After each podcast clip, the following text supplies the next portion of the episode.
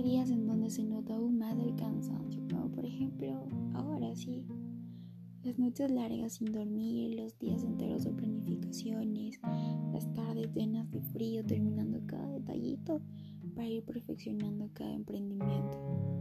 Asimismo, cada emprendimiento loco le he metido tantas ganas y me he entregado completamente sin importar que mi cuerpo me pide un descanso, sin importar que poco a poco me voy agotando y las poquitas horas de sueño que he tratado de conseguir, sigo esforzándome y sigo de pie.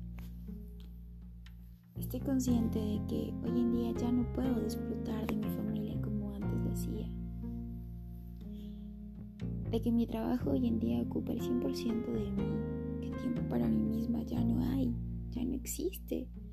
Pero ok, todo esfuerzo tiene su recompensa y hoy en día ya las veo, las puedo palpar.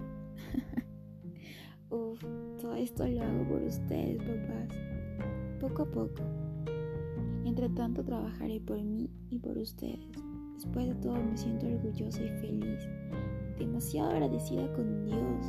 Muy bendecida que a mi corta edad estoy cumpliendo con esas metas que en algún momento fueron solo sueños y hoy en día ya son una realidad. Ya llegarán esos días en los que dormiré unas tanto, aquí sigo activa y alcanzándome para todos y cada uno de mis sueños locos.